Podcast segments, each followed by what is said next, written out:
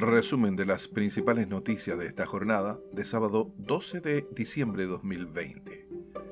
En su portada, San Carlos Online destaca lo siguiente. En el plano nacional, Minsal confirma 1.807 casos nuevos de COVID-19, la cifra más alta de los últimos 56 días.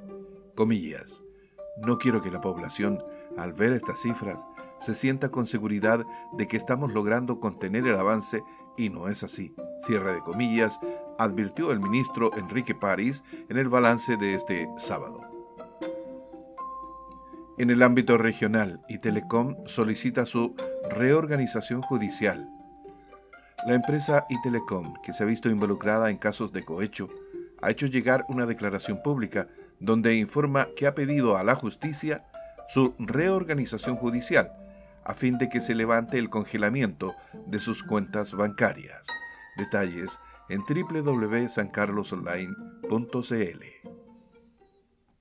Por delitos de corrupción fueron condenados exfuncionarios de la municipalidad de Ranquil. A cinco años de presidio por delitos de corrupción fueron condenados tres funcionarios de la municipalidad de Ranquil a la fecha de cometer los ilícitos y de tres años de presidio en contra de un particular, quienes causaron un perjuicio a dicho municipio cercano a los 400 millones de pesos. En el ámbito local, justicia ordena cesar grabaciones audiovisuales en interior de oficinas del municipio.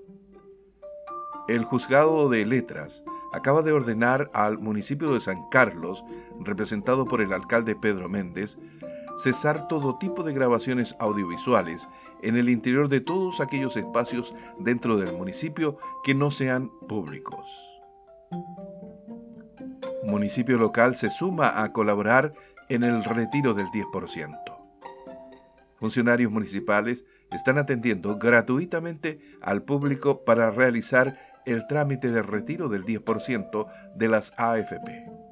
Dándole un mejor y efectivo uso a la oficina de turismo, el municipio de San Carlos reaccionó frente a este masivo trámite que requiere gran parte de la población sancarlina.